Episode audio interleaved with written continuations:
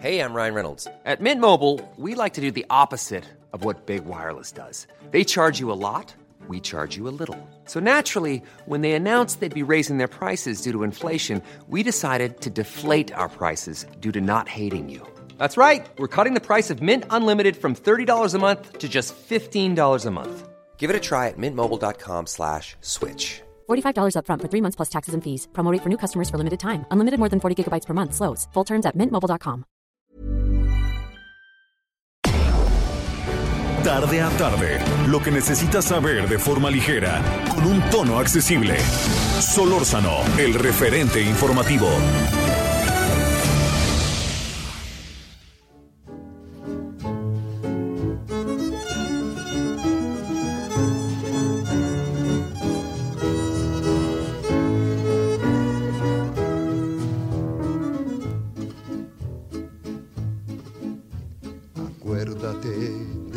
Bueno, historias vemos. Agustín Lara nació hoy en. Bueno, algunos dicen que en Tlacotalpan y otros que no.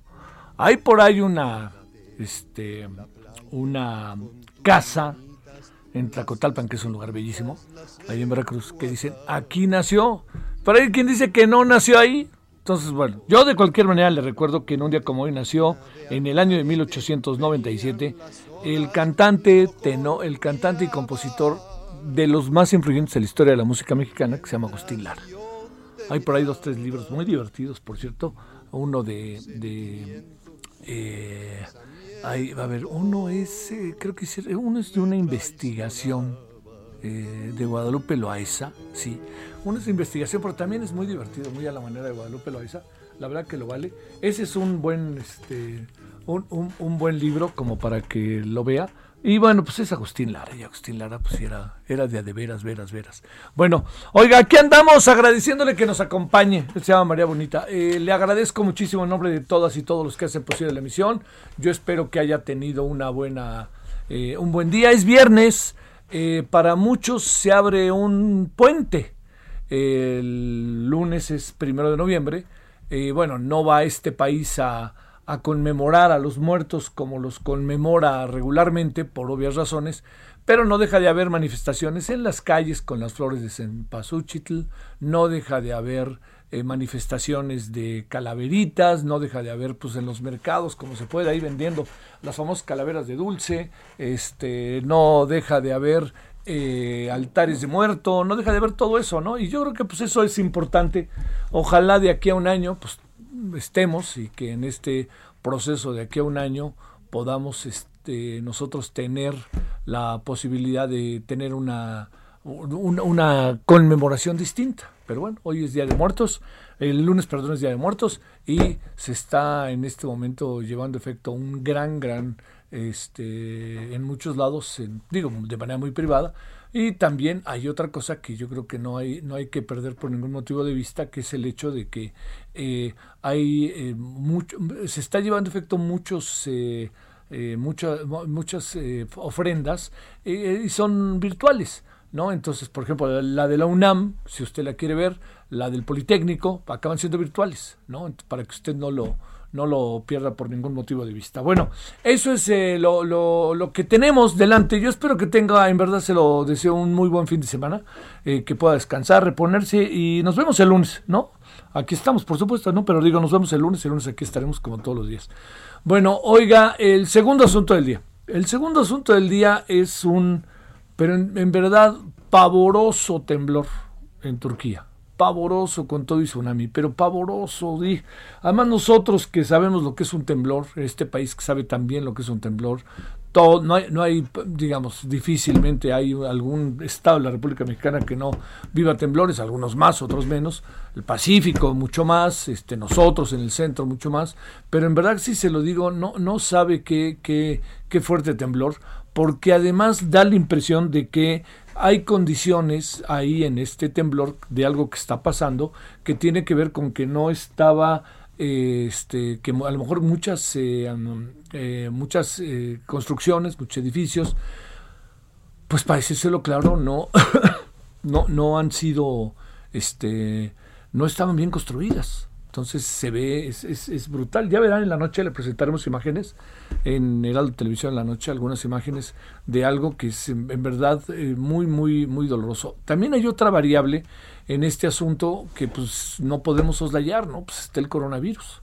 Entonces imagínense temblor, coronavirus, los temas de salud, el susto, la preocupación, el dolor, la ausencia, el no saber qué hacer, el, híjoles, es verdaderamente, eh, se vienen días este, muy, muy complicados para Turquía y están tratando, pues, como de lugar, ¿no? De abrir las construcciones que se cayeron, que se pueda abrir y a ver si hay gente, igual que aquí, ¿no? Silencio, levanta alguien la mano con el puño cerrado y entonces pam, y ya que lo abre ya se puede, pero el silencio es muy importante para ver, ayúdenme, algo así, bueno, hijo, cosas que, que sabemos nosotros que son profundamente eh, terribles y bueno, toda la solidaridad a, este, a Turquía, pero también le voy a decir por qué otra cosa, también toda la solidaridad a Turquía, por una razón importante, ¿no? Porque este digamos, eh, nosotros eh, tenemos a lo mejor algunas cosas del saber qué hacer en circunstancias como estas. En Turquía tiembla seguido, ¿eh? por cierto. Oiga, y también le quiero decir otra cosa que está eh, en las costas de Esmirna, hay un este, hay un tsunami. Entonces todo se juntó. Es que el temblor fue muy fuerte, siete y tantos, siete creo que punto dos por ahí, magnitud Richter. Pero déjeme decirle, aquí, aquí el asunto es cómo fue el temblor, de qué tipo de, al rato le doy los datos, pero no solamente es eso, qué tipo de temblores, sino también cómo están las construcciones. Entonces se junta todo, ¿no? Se junta todo. La, la gente está, pues, digo, además de todo, pues usted, lo, lo, sabemos usted y yo, hombre, nos asustamos. No hay manera de no asustarse. Yo me acuerdo del 19 de septiembre el, más reciente, eh, estaba yo en una estación de radio en otro, cuando trabajaba en otro lado, yo creí que el edificio se iba a caer. Veníamos bajando por las escaleras con esa, con esa preocupación, pero afortunadamente no sucedió. Llegamos a la calle y, y, bueno, nomás escuchaba uno y el olor a gas, todas estas historias que conocemos, pero sí le quiero decir que en el caso muy concreto de, de Turquía está padeciendo muchísimo, ¿no? Está eh, de Esmirna, está entrando el agua por el tsunami, está también, bueno, este, todo, Turquía en cara, todo, todo está bastante complicado. Bueno, ese es el segundo tema que tenemos. El primer tema es el Día de Muertos, que en la noche vamos a, a revisar las cosas de esta manera, si a usted le parece. Por un lado, vamos a abrir en la noche el tema de muertos en lo que corresponde al sentido de la vida, ¿no? La bioética, todas estas partes. Pero por otra parte también la, la, la, cómo, los mexicanos, vamos a ponerlo si quieren entre comillas, festejamos, eh, utilicemos esa palabra, festejamos a la muerte o festejamos con la muerte, como usted lo quiera ver. Entonces vamos a tener esas dos partes para que usted eh, tenga tenga el mayor número de elementos, ¿no? El mayor número de elementos para un día que el próximo lunes celebra, pero que nos va a dar un, le va a dar buena parte del país un, un, este, un fin de semana largo. Yo, yo le, planteo, ojalá pueda descansar este fin de semana y ojalá pueda usar, en el mejor sentido de la palabra, bien el lunes, ¿no? Que lo aprovechen. Bueno, eso es este, lo, lo, el, los dos temas iniciales. Hay un tercero. El tercero es que el presidente ha tomado la determinación el día de hoy de, sin que lo supiera ella, pero ella es una es un personaje muy cercano al presidente, no sé si decirle incondicional, porque no sé a estas alturas de la vida, pero le diría, este, la, es un personaje de siempre, de mucho tiempo cercano, reportera de la jornada, ya sabe que la jornada es un diario muy, muy cercano al presidente, pues le quiero decir que el presidente López Obrador propuso a Rosicela Rodríguez. Ella fue secretaria de gobierno de la Ciudad de México fue titular de Seguridad y Protección, eh, como bueno, ella que fue secretaria de Gobierno de la Ciudad de México la está proponiendo como titular de la Secretaría de Seguridad y Protección Ciudadana en sustitución de alguien que yo no entiendo qué anda haciendo. Se lo voy a, le voy a confesar, ¿eh? no sé, yo, digamos, se lo digo, no entiendo qué está haciendo Alfonso Dorazo en una especie de gira de despedida, como si fuera este un grupo de rock, ¿no? Pero va, va ¿qué, digamos, qué cuentas nos está dando? ¿Qué cuentas, qué nos está diciendo? O sea, digo, nos cuenta cada cosa que yo digo, bueno, ¿cómo es posible? Pero ¿qué, no, qué nos está...? Ahora sí que diría mi abuelita, ven la tempestad y no se hincan. Bueno, pues aquí yo lo que digo, ¿hay realmente usted, ciudadana, ciudadano, se lo pregunto en todo el país que nos hace el favor de escucharnos, ¿hay algo distinto en términos de seguridad de hace dos años a la fecha? ¿Lo hay? ¿Usted siente que las cosas han cambiado? No, no, acaba diciendo que no hay narcos que prevalezcan, que no hay narcotráfico, este, cárteles que prevalezcan, y el cártel Jalisco Nueva Generación, por Dios, y el cártel de Sinaloa que todavía anda por ahí, por Dios, nosotros, ¿no? Luego, dice otra cosa todavía. No, no, este, aquí ya tenemos todo, ya estamos creando las bases y está mucho mejor las cosas que como estaban antes. Yo no veo por dónde. Los números acaban siendo en verdad brutales. Yo ahí lo dejo. Ahora, el nombramiento de Rosa Isela, a mí me parece que es la otra parte del asunto que hay que debatir y discutir. Tiene una experiencia eh, relativa, eh, el presidente eh, además quiere tener a alguien verdaderamente cercano a él eh, en un cargo como ese, pero no está tan claro si esto vaya a resolver el problema. Así de fácil, ¿no? No hablo en contra de Rosa Isela, sino que su perfil es otro. Ella es egresada de la Escuela Carlos Septién de periodismo, pero déjeme decirle que, digamos, ese es, son sus estudios, pero ella se ha especializado en los temas de seguridad a partir de que yo creo que dejó la jornada. Y en la jornada mismo hacía sobre estos temas. Eso le da el currículum, eso es lo que hay que discutir y debatir y bueno, pues hay que poner la prueba. No hay de otra, no, no hay de otra, no hay de otra, no hay de otra. Bueno, vámonos, vamos a hablar de este tema, ¿no? Luego, luego vamos a entrarle para que yo no le diga mucho en función del, de, digamos, yo, yo le cuento esto que veo, yo creo que el perfil de Rosicela a mí me gusta mucho, pero no quiero decir que esto la haga eh, en automático eh, personaje directo para convertirse en la secretaria de seguridad. O sea, no lo sé, ahí sí habrá que escuchar, porque estuvo en las en, en, la marina, en, en, los puertos y toda esta parte, pero estuvo un mes. O sea, digo, la, acuérdese que el cambio fue reciente, ¿no? Bueno, vámonos entonces a las 16 con 11 en la hora del centro. Le agradezco, estamos en el 30 de octubre de este 2020. Yo espero que, insisto, haya pasado hasta ahora un buen viernes, viene el fin de semana. Vamos, ya, hay anuncios de Navidad, bolas. Yo no me doy cuenta. Ya hay anuncios de Navidad, bueno, de, Sears que son muy buenos para ello.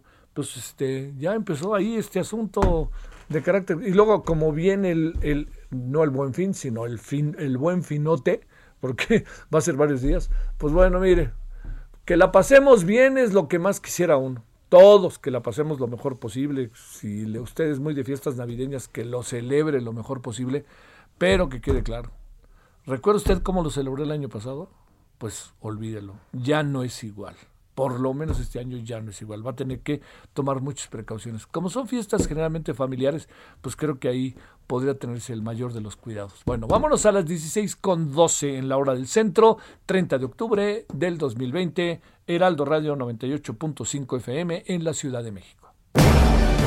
Solórzano, el referente informativo. Licenciado, maestro, doctor en sociología por la Universidad Nacional Autónoma de México, especialista en temas de seguridad, Guillermo Garduño Valero. Guillermo, te saludo con gusto. ¿Cómo has estado? Muy bien, saludándote. Bueno, te agradezco. A ver, primero, eh, yo decía hace un momento, Guillermo, que tengo la impresión de que en su gira del adiós del señor Durazo, eh, pareciera que nos deja un estado de las cosas significativamente diferente o bases significativamente diferentes. Para entrar por ahí antes de hablar de quién podría, todo indica, ser su sustituta. ¿Qué piensas de esto? Bueno, por principio de cuentas hay una serie de datos profundamente abrumadores en sentido contrario.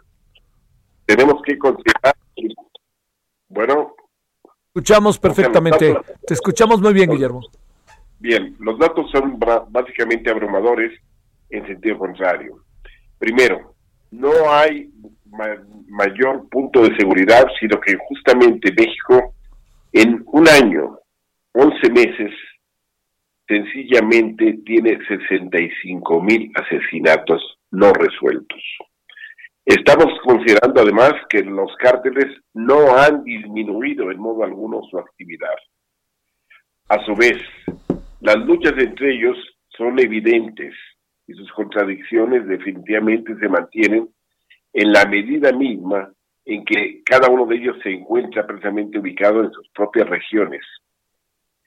Por si fuera poco, en estados tan importantes como Guerrero, como Colima, por ejemplo, como Michoacán, encontramos una serie de situaciones donde los cacicazgos, encabezados precisamente eh, por el propio narco, están dominando definitivamente a la gente, pero ya en condiciones definitivamente de sometimiento al máximo y con un número indeterminado de personas desaparecidas, secuestradas y demás. Entonces tenemos un panorama de inseguridad absoluto. Pero hablemos básicamente ahora de los cinco niveles en que tendríamos nosotros que ubicar la seguridad. La primera, la más importante, la seguridad humana, lo que corresponde precisamente a los derechos humanos. Esos han sido vulnerados considerablemente. El hecho de que no se respete la vida, la propiedad, los elementos básicos de convivencia, la vida social, habla mucho acerca de lo que está ocurriendo en el país. La segunda, la seguridad pública. La seguridad pública es un desastre. Y es un desastre porque justamente se piensa que es llenar al país de policías. Y esto, bueno, me vuelve a recordar una frase de Luis Espota en Casi el Paraíso con la cual comienza, dice, país cielo, país infierno, país de policías. Entonces, no es realmente la seguridad pública, no consiste en modo alguno, eh, no puede basarse en aumentar la cantidad de policías, sino fundamentalmente aumentar la participación ciudadana y hacerla corresponder a los esfuerzos que el aparato policíaco pueda hacer en favor de la propia comunidad. El tercer elemento es la seguridad interna. Esta seguridad interna es, está totalmente desajustada en la medida misma en que no hay mecanismos que permitan por lo menos regular una serie de problemas entre los estados, entre los poderes de la Unión, entre los partidos políticos, entre los propios elementos de cómo, por ejemplo, enfrentar desastres naturales, sino que definitivamente, bueno, hasta el fondo nacional de desastres lo hemos perdido. Entonces, esto es desastroso definitivamente en el ámbito de la seguridad interna. Eh, oye, Guillermo, eh, a ver, entonces te diría, hay, hay una serie de circunstancias que están muy a la vista, a la vista que no se han hecho, están los números, están los resultados, todo esto. Pero te pregunto, entonces, ¿podría, ¿podríamos decir que sí se ha hecho? es que no se ha hecho realmente. Lo que se ocurre, lo que ocurre es que en el afán, por ejemplo, primero de, implantar lo que sería la Guardia Nacional, se destruyó el viejo aparato. No es, no, a mí no me preocupa tanto que se haya destruido el viejo aparato, sino que la fórmula que de alguna manera se, se introdujo no satisfizo en modo alguno a, a, las condiciones y a las necesidades y a las demandas que, que se reclamaban en el ámbito de seguridad pública. O sea, las expectativas con lo que se esperaba de las, en este caso, de este planteamiento de Guardia Nacional, sobre todo concebido como una Guardia Civil, estos están totalmente desplomados. Y lo que, que tenemos es una tendencia cada vez mayor a la militarización de la vida del país, que eso es extremadamente riesgoso. Y por último, tenemos la seguridad nacional, y carentes de una política exterior e interior suficientemente sólida, pues definitivamente tiende a, vulnerarse en un mundo donde además existe el otro elemento, una pandemia a nivel mundial y una serie de riesgos que tenemos que asumir. O sea, la situación es extremadamente difícil. Y ahora que hablabas sobre todo el caso de Rosa Isela, no es hablar bien ni hablar mal, sencillamente. Yo la única cosa que contemplo es una, una sola cuestión. ¿Cómo poder en momento determinado, o sea, no solamente es qué conocimiento, sino además en qué forma ella podrá enfrentar a todas las mafias ya organizadas. Sí, sí. Y donde además tenemos un problema, pero un problema gigantesco, el problema de las mujeres que sean los feminicidios, las agresiones. Esto, bueno, ha, ha desatado problemas mayúsculos. Entonces, ¿qué podemos hacer? Yo veo que se desmontaron las cosas, pero no se ofreció algo alternativo. ¿Apruebas o repruebas la gestión de Alfonso Durazo? Totalmente reprobado. Bueno. Y lo peor es el cinismo con el que el señor sale. Sí, qué bárbaro, ¿no anda en todos lados en su, gira, De la, en su gira del adiós? No, no, no, es que eso, mira, si lo hubiera hecho en silencio, no habría problema. Sí, sí, sí. Ahora, o sea, ya, en, la, en la vida por lo menos hay que llegar y decir, señores, fracasé, bueno, me voy a, otro lugar. Sí, claro, no, hasta aquí llegué. Hasta aquí llegué, pues sí, pues, y en este caso, vaya, si, él, si hubiera sido una iniciativa de él, pero no, el señor por, todavía quiere promoverse en un puesto de elección popular, que eso es imposible, cuando el Estado mismo de Sonora está ardiendo, cuando Chihuahua tiene problemas, cuando California, cuando los, todos los estados del norte están siendo asediados y ya copados definitivamente por el narco, entre otras cosas porque ahí también hay tráfico humano, hay trata de blancas y hay una cantidad enorme de problemas no resueltos. Entonces no se puede hablar de, de esto.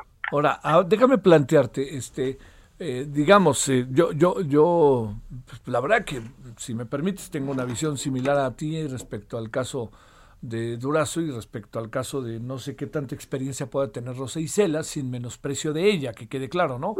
De sus capacidades. Pero el problema es, este, a ver, para cerrar, Guillermo, déjame preguntarte, pues el presidente está convencido de lo que le dice Durazo y convencido de Rosa Isela, ¿no hay de otra? Eh, mira, la única cuestión que yo veo ¿Sí? en este caso es que el presidente llegó sin cartas y actualmente en el poder no hizo cartas nuevas. ¿Qué significa tener cartas? Significa tener hombres ubicados precisamente para la posición correcta. Entonces, mucho de, lo que se ha venido haciendo son verdaderas ocurrencias y al mismo tiempo se quiere sencillamente llegar y hacer planteamientos que después no resultan en la realidad y al mismo tiempo todo esto, cuando de alguna manera se, ve el fracaso de las cosas, el presidente quiere ver otra cosa. Entonces no escucha. Ese es, una, es uno de los grandes problemas. Segundo, no tiene un personal y entonces de repente se pone a pensar, si no tengo equipo, ¿para qué llego a la presidencia? Es lo que más me pregunto. ¿Si para qué? O sea, por ejemplo, si no tengo un ingeniero petrolero, de primera para sacar a Pemex, ¿cómo con un agrónomo voy a sacarla? Bueno, es que él, eh, digamos, él ha dicho 90% honestidad y prefiero 90% honestidad y 10% capacidad. No, es que la honestidad comienza con decir, señor, no soy competente para eso. Entonces no es honesto. Una persona que acepta una cuestión de esa naturaleza definitivamente entonces no es honesto.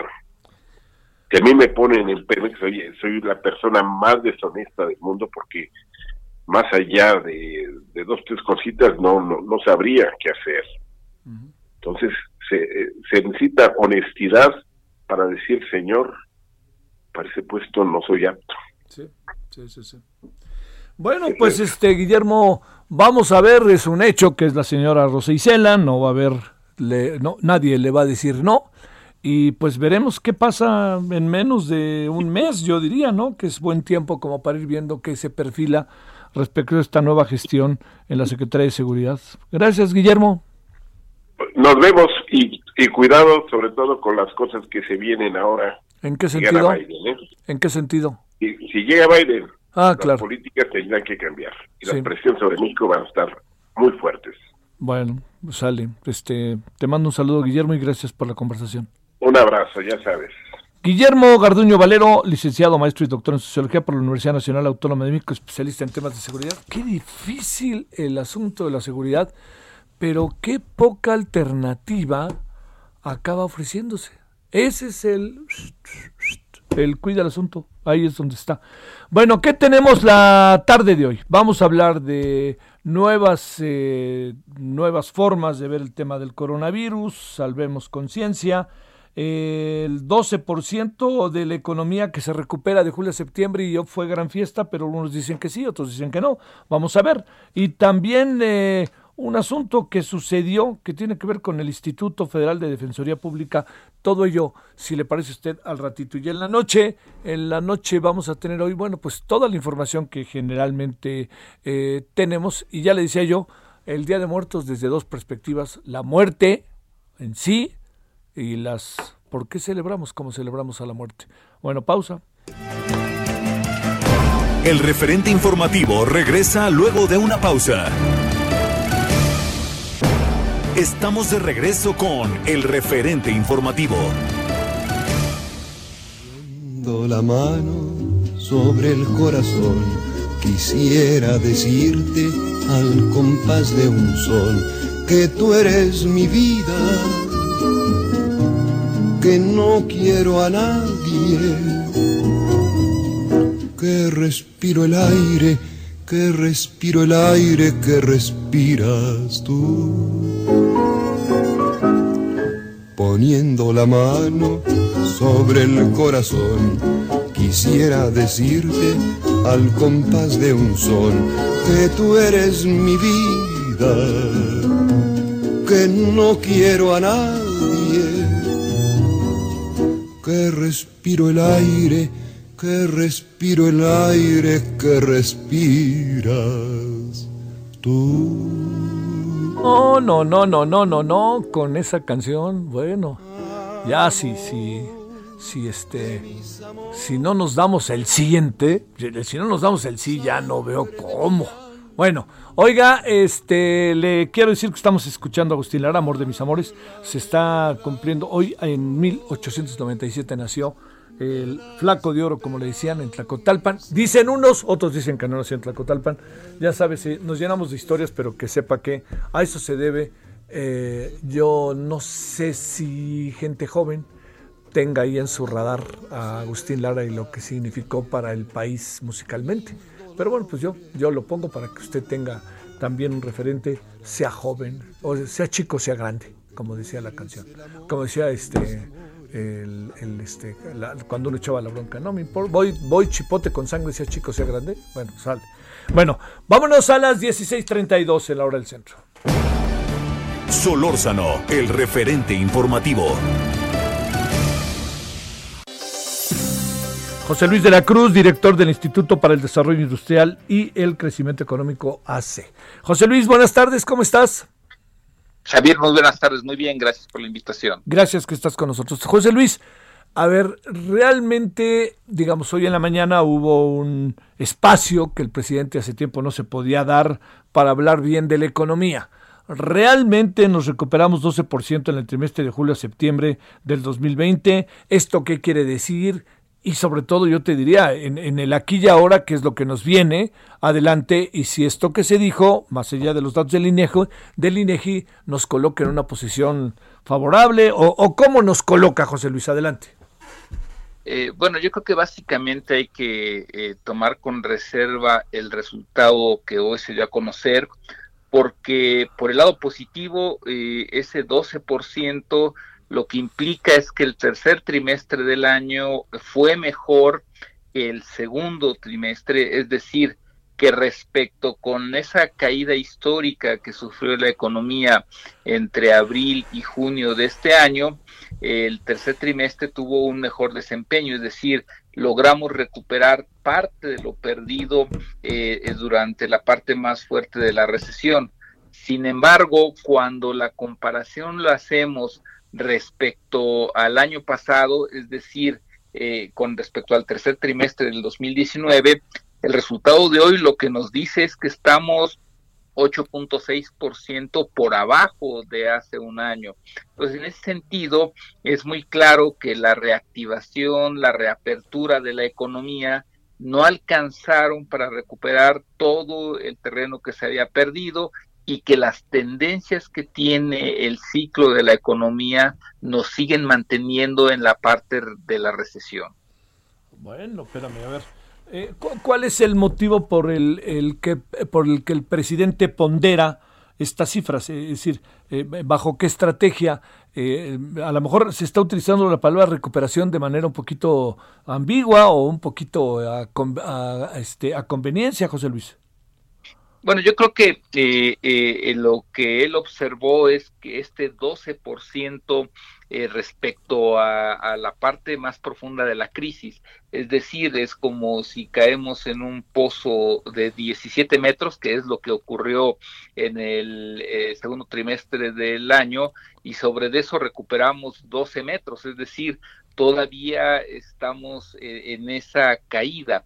Entonces, al final del día me parece que intentó dar un mensaje eh, positivo, eh, tratando de ver el vaso medio lleno, pero en donde hay que tener cuidado porque simplemente como ejemplo, en la tarde hace unas horas la Secretaría de Hacienda da a conocer que en septiembre, es justamente en ese tercer, eh, en esa parte final del tercer trimestre, los ingresos presupuestarios, es decir, los ingresos del gobierno cayeron eh, tanto por la recaudación de IVA como de impuestos sobre la renta, ingresos petroleros, y esto es porque justamente la economía está todavía en terreno negativo. Entonces, me parece que se intentó dar un mensaje positivo, pero en donde hay que tomarlo con reservas. Eh, conversando con especialistas en materia energética, y ahora sí que me, da la impresión de todo signo, hay quien, quien le pone muy buena cara, José Luis, a todo el tema de una estrategia con una mirada de Estado o estatista, como tú la quieras ver, pero por otra parte hay quien asegura, y no son pocos, sino más bien empieza a ser una corriente de opinión muy marcada, asegura que eh, lo que viene puede ser muy, muy difícil porque vamos a tener que importar más, porque no estamos produciendo lo que vamos a producir y porque eh, pues las calificadoras ya nos traen en la mira y un desenlace negativo pues este, me dicen no solamente puede afectar a México, sino paradójicamente hasta el mundo. De esta parte, ¿qué es lo que ves? Eh, mira, yo eh, eh, tomando como referencia los ingresos petroleros de septiembre, cayeron 77%, es lo que reportó hoy Hacienda. ¿Esto qué significa?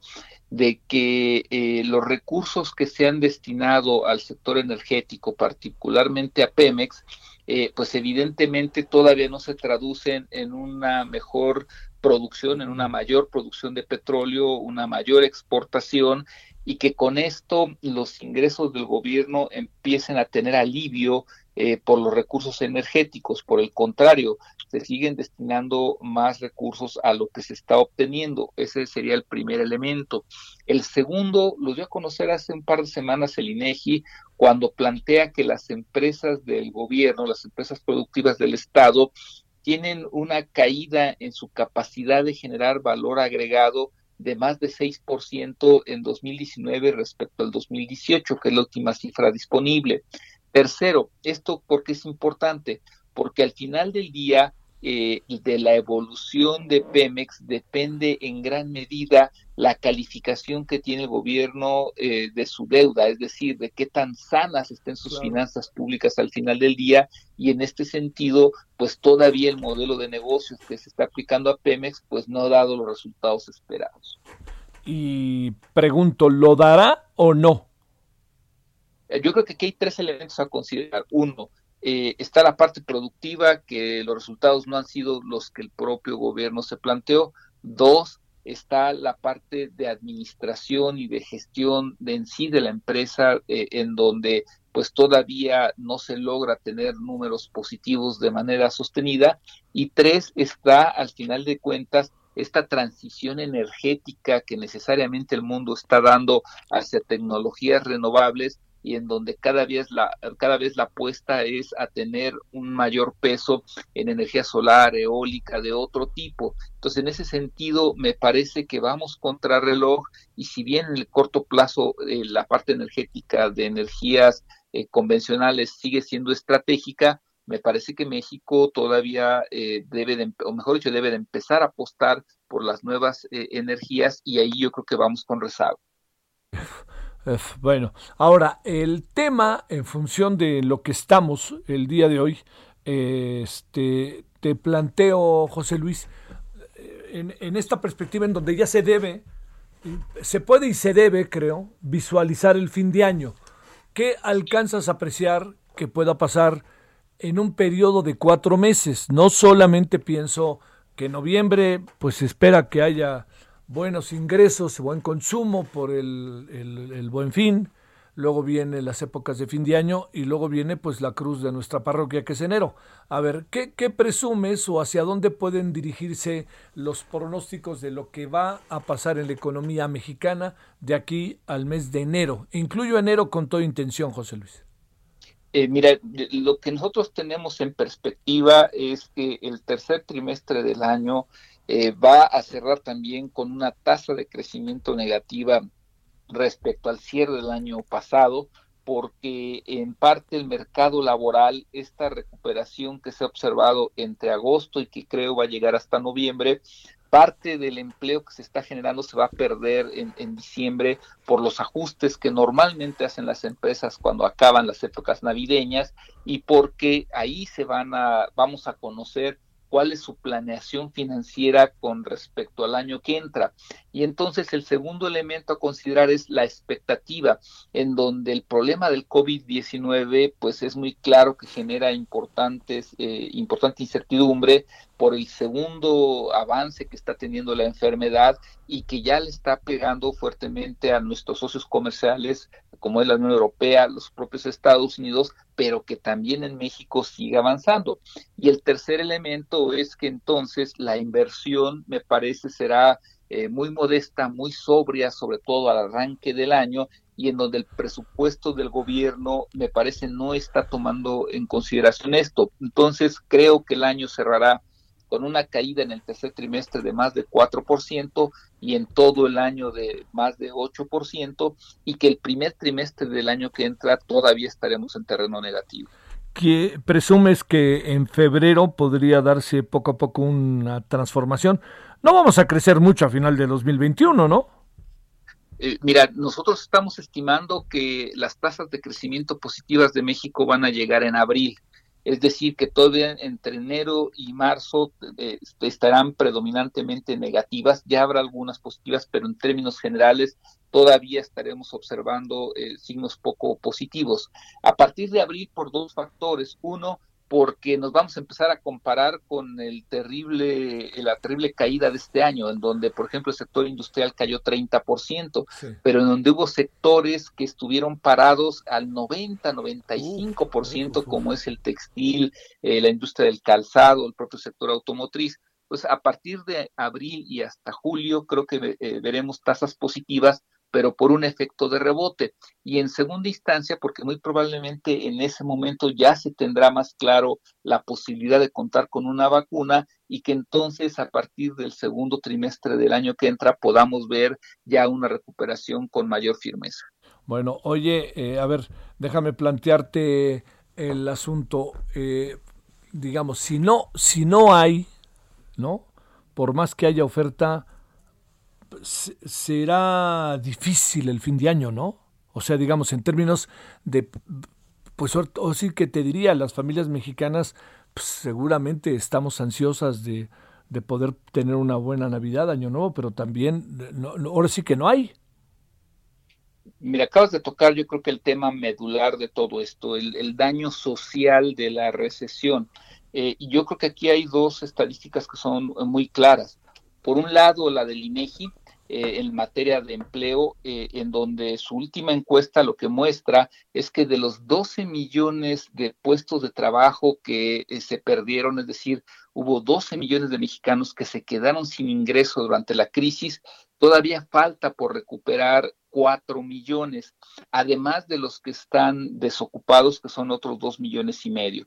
Y por otro lado, tenemos las cifras del IMSS en donde a pesar de la recuperación de empleo que se dio o que se está dando hasta octubre, por lo menos en el, en el empleo formal que mide el IMSS, habrá un déficit de cerca de 700 mil empleos. Entonces, en ese sentido, cuando además se observa que el empleo que se está generando es de alrededor de dos salarios mínimos y que se está perdiendo el que paga más de tres salarios mínimos, pues yo creo que el mensaje es muy claro, lo, lo, lo acabas de decir, pues será un fin de año en donde el consumo presentará esta debilidad de la economía que además muestra la debilidad del desarrollo social en el país. ¿Qué le va a pasar a los eh, a los a las empresas se ponen a pensar qué supones, cómo, cómo va a estar difícil que la libren y van a ofrecer cualquier cosa con tal de que haya consumo, ¿no? Eh, digamos que en primera instancia sí, pero evidentemente en donde también tienen que plantearse recuperar sus inversiones, es decir, en estos momentos en donde muchas empresas están haciendo la planeación financiera del cierre de año, pero también para el 2021, eh, uno de los planteamientos que tienen que realizar es eh, si los ingresos que obtienen por las ventas cubren sus costos o qué estrategias pueden hacer para tratar de mantener pues ciertos beneficios, ciertos recursos que les permitan seguir operando.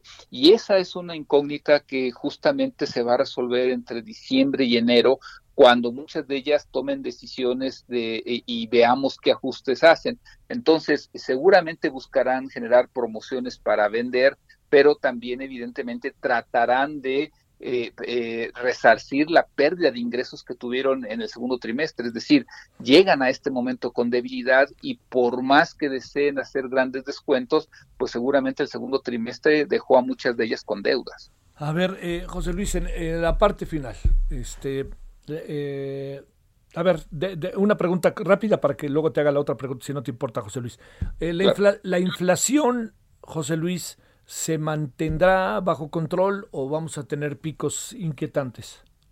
Nosotros lo estimamos que va a estar en alrededor de entre 4 y 4.5% durante la primera parte del año que entra. Entonces, en estricto sentido, eh, eh, estará, digamos, bajo control hasta cierto punto. Sí, claro. No deja de ser alta en función de lo que veníamos, ¿no? Efectivamente estará fuera del rango de Banco de México, pero eh, ya en otras épocas recientes ha sucedido. Eso no creo que cause demasiados problemas para que Banco de México siga adelante con su política monetaria de tasas bajas de interés. Sí, sí, sí, eso está claro. A ver, lo segundo, eh, en, en la revisión de las estrategias para pensarnos en función de lo que hacen otros países y lo que hacemos nosotros. Hay una parte que tiene que ver con el, eh, que no ha habido un apoyo real para las pymes, eh, eh, para las MIPYMES, pequeñas, medianas este, empresas. otros países, hoy citaba María Amparo Casar, como Brasil, lo han hecho y han logrado controlar, atenuar el crecimiento de la pobreza. Pero nosotros, según lo que se alcanza a apreciar en perspectiva, es que podríamos incrementar los niveles de pobreza derivado en buena medida de medidas que hubieran impulsado a estas a estos sectores. ¿Tú qué alcanzas a ver? Bueno, eh, sin lugar a dudas, la apuesta que el 95% de los países hizo fue tratar de preservar el, empleo a través de apoyos a sus empresas.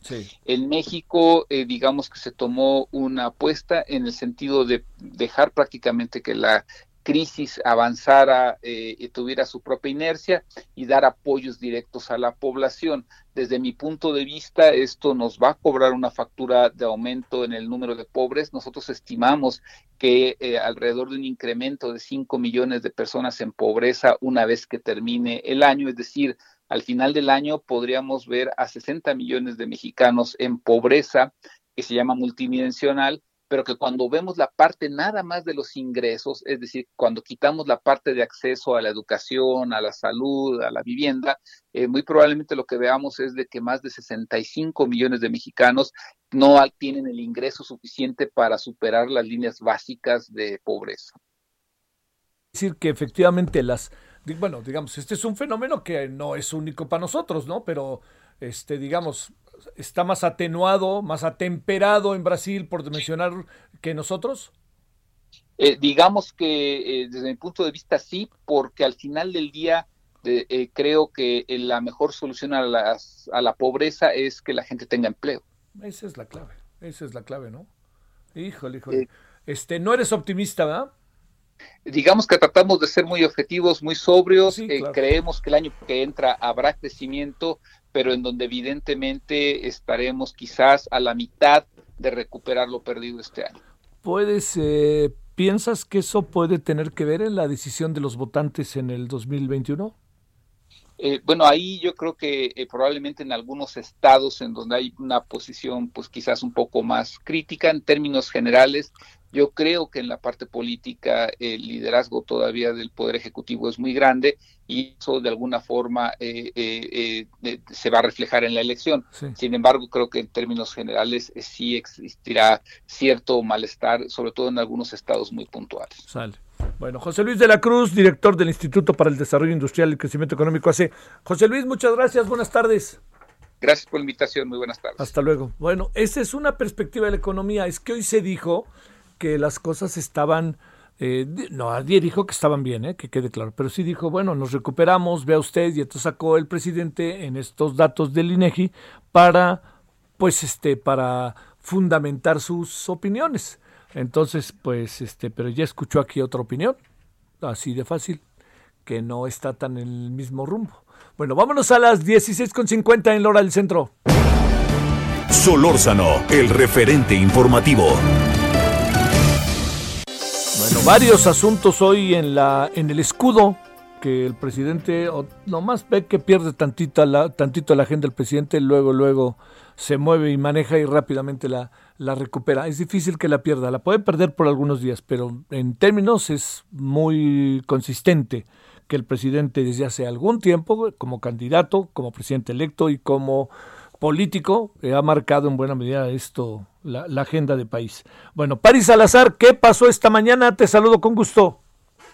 Buenas tardes, Javier, amigas, amigos de Gado de México. Sí es, y es que esta mañana en Palacio Nacional el presidente Andrés Manuel López Obrador reveló que propondrá a Rosa Isela Rodríguez como la nueva titular de la Secretaría de Seguridad y Protección Ciudadana para sustituir a Alfonso Durazo. Y es que en la conferencia matutina el mandatario federal dijo que Rosa Isela Rodríguez, quien se desempeña actualmente como coordinadora general de puertos y marina mercante de la Secretaría de Comunicaciones y Transportes y que actualmente se recupera de COVID-19 desde hace un mes, es la persona ideal para cumplir este cargo. Dijo que de aceptar Rosa Rodríguez también, además de ser la secretaria de Seguridad también será al mismo tiempo la coordinadora del Gabinete de Seguridad del Gobierno de la República y también será la primera mujer en encabezar la estrategia de seguridad en México. Y es que también el presidente esta mañana reveló que Alfonso Durazo se despidió del gabinete y dijo que eh, renunciaba al cargo, pero no al proyecto del presidente Andrés Manuel López Obrador. Y es que en Palacio Nacional el jefe ejecutivo dijo que eh, se hizo un reconocimiento esta mañana a Alfonso Durazo por su trabajo como coordinador del Gabinete de Seguridad, ya que consideró que ayudó mucho a México en materia de seguridad y lo calificó como un buen servidor público. Debemos recordar que Alfonso Durazo buscará la candidatura de Morena para el gobierno de Sonora para el próximo año. Y bueno, Alfonso Durazo hizo pública una carta de renuncia en la que dijo que falta todavía por avanzar en el rezago histórico de los homicidios dolosos en el país, una herencia negra de los sexenios anteriores. Y bueno, dijo que durante su gestión en la Secretaría de Seguridad se logró disminuir la capacidad de los grupos criminales, quienes tenían esta capacidad para retar al Estado mexicano. Y solo falta que Rosa Isela ah, Rodríguez acepte el cargo para que tome las riendas de seguridad en el país. Ella es una mujer y una política de toda la confianza del presidente López Obrador, ya que trabajan juntos desde el año 2000 cuando fue jefe de gobierno en el Distrito Federal. Javier. Oye, a ver, este primer asunto, desmenucémoslo tantito. Eh, la verdad, el señor Durazo cree que deja buenas cuentas. Tengo la impresión de que sí lo cree, ¿verdad?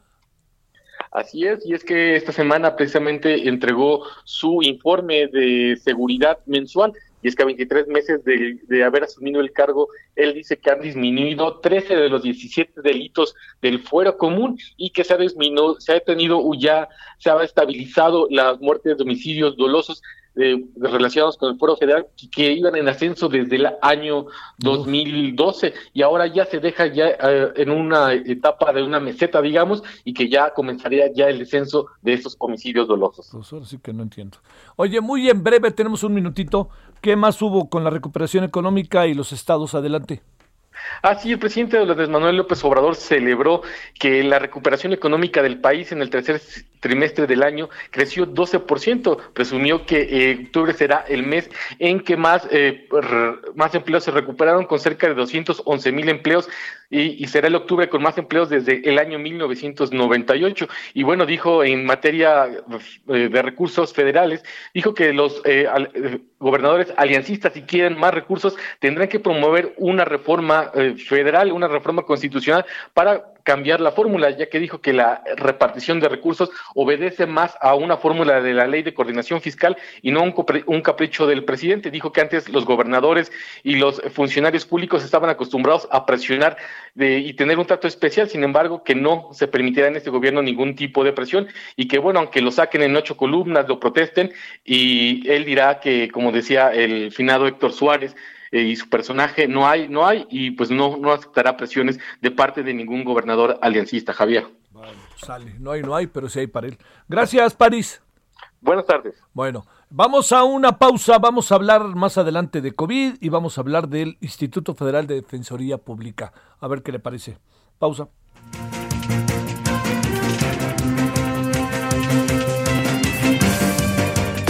El referente informativo regresa luego de una pausa.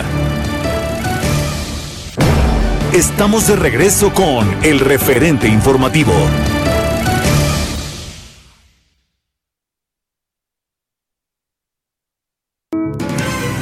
Qué triste pasa, qué triste cruza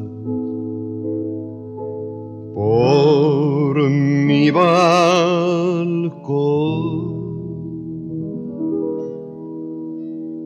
Noche de ronda, como me hieres, como lastimas corazón.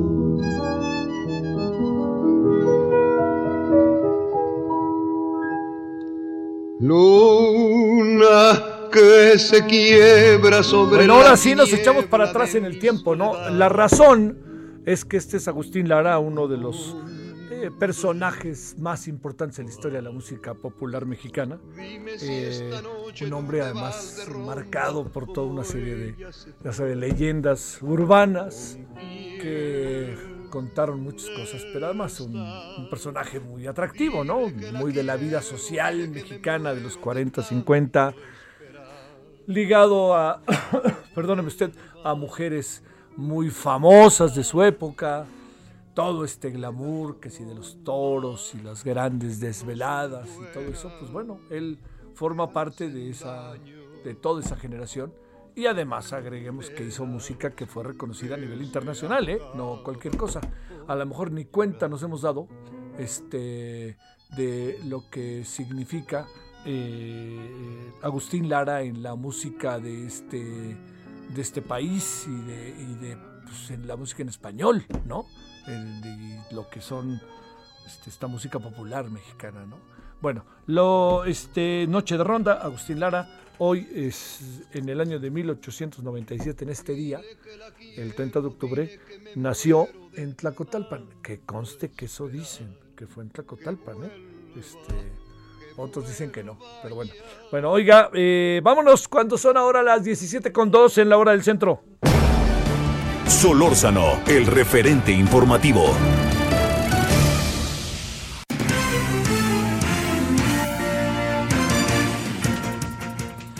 Bueno, eh, vámonos con, eh, a ver, ya sabe que para nosotros una constante, yo entiendo que de repente mucha gente dice, déjame descansar de COVID, perdónenme señora, señor, jóvenes, no los vamos a dejar descansar, perdónenme, tenemos que seguir y seguir y seguir y seguir. Bueno, le cuento que la doctora Lauri Ann Jiménez Fibier, hemos eh, platicado varias veces con ella, es profesora investigadora, jefa del Laboratorio de Genética Molecular de la UNAM. A ver, doctora, ahora qué, ¿en qué nos metemos con el tema del coronavirus? Y además, partiendo de algo, doctora, 90, más de 90 mil muertos suena fuertísimo. Hola, ¿qué tal, Javier? Muy buenas tardes. Sí, suena suena fuertisísimo porque es fuertisísimo. Lo es, claro. Y este necesitamos eh, recordar algo, no son bueno, 90 mil es suficientemente grave, ¿no? Eh, pero no son 90 mil, o sea, la semana pasada se admitió que 139 mil 153 muertos eran atribuibles a COVID-19 después de haber hecho este el análisis del exceso de mortalidad. Esto es la cifra por parte de las autoridades, queriendo decir que hasta el 26 de septiembre se atribuyen más de 139 mil muertes a COVID-19 más las 11.921 que se suman hasta ayer, adicionales desde el 26 de, de septiembre. Esto quiere decir que en total en México han muerto 151.074 personas oficialmente de COVID-19. Esto deja a nuestro país en el tercer lugar de muertes a nivel mundial, solamente por debajo de Estados Unidos y de Brasil. A ver, eh, ¿y por qué estamos abajo de, de, Brasil? Eh, a ver, eh, ¿tiene mucho que ver aquí la densidad de población, doctora? En parte, bueno, la densidad de población tiene algo que ver, pero no, definitivamente no es el factor principal. O sea, hablemos China, ¿cuál es la densidad de población en China, por ejemplo, no? en India, o sea, India tiene 1.384 millones de habitantes, o sea, esto es 10 veces más que México y tienen menos, eh, menos muertes que nosotros. Y desde luego, menos muertes por millón de habitantes. Ellos tienen 88 muertes por millón de habitantes, mientras que México está dándose de topes con Estados Unidos con 702 muertes por millón de habitantes. Entonces, pues la densidad de población tiene algo que ver, pero no, es, la variable. La razón, pues no es la variable principal. ¿no? Bueno. Este, no, yo pensaba en Brasil porque en Brasil también han ido poco a poco atenuando el tema de los sobre todo económico, me da la impresión, ¿no? Este, pues no, no estoy segura. O sea, Brasil ha manejado muy mal la pandemia, igual que México, Estados Unidos, ¿no? Este, el problema de por qué hay tantos muertos, por qué hay tantos casos, por qué estamos en esta terrible lista, este, en el top, top 3, top 5, top 10, ¿verdad? De los peores países eh, dependiendo de la métrica que se utilice, ya sea casos o muertes o muertes por día o, casos por día o qué sé yo, ¿no? Eh, la razón es porque en nuestro país, al igual que el resto de los que ocupan estas posiciones, pues están llevando muy mal el manejo de la pandemia, ¿no? Es un mal manejo que viene desde las autoridades, eh, tanto en el manejo en sí, en la contención de la dispersión de los contagios comunitarios, como en la información que se da a la población para que la población pueda contribuir al esfuerzo de contención. Sí. Que eso es este muy importante. A ver, ahora, este, eh, estamos a nada, doctora, de los 100 mil, ¿eh? Y estamos a nada de que de repente el subregistro nos este, lleve a tener una gran, un, número todavía mayor de estos muy dolorosos 100 mil. ¿No tienes esa impresión, doctora? Sí, claro, tengo esa impresión. Estamos a nada de eso. Bueno, ya rebasamos los 100 mil, insisto, estamos en 151 mil, ¿no? En esta cifra oficial, que no sé por qué, si ya saben que hay 151 mil muertes atribuibles a COVID-19, no sé por qué no actualizan la cifra y se evitan esta adicional confusión que, que, que circula, ¿no? Pero bueno, eh, vamos a hablar en la cifra que tienen ahí, 90.773, esto pues sí, estamos a nada de que sean 100 mil. Y recordando lo siguiente, ahorita México está reportando 912 mil casos. Estamos a nada de llegar al millón. Nada más que con mucho cuidado, o sea, vamos a llegar al millón. Estamos ahorita por debajo de Reino Unido, es el país que está por, por arriba de nosotros, ¿no? Sí, nada más que Reino Unido hace muchas veces más pruebas que México. Es decir, que estamos más o menos a la par de países como, por ejemplo, Rusia, que hace 22 veces más pruebas que México, ¿no? Eh, de España, que hace 19 veces más pruebas que México. Argentina, 3.1 veces más pruebas que, México, lo mismo Colombia, lo mismo Francia, lo mismo Perú. Es decir, que llegamos, estamos a punto de rebasar el millón de casos, incluso con la cantidad tan eh, tan pequeña de pruebas que se hacen a la población. Quiere decir que el número de contagios reales, si estamos reportando un millón, quiere decir que nuestros contagios reales están muy, muy por encima de esta cifra.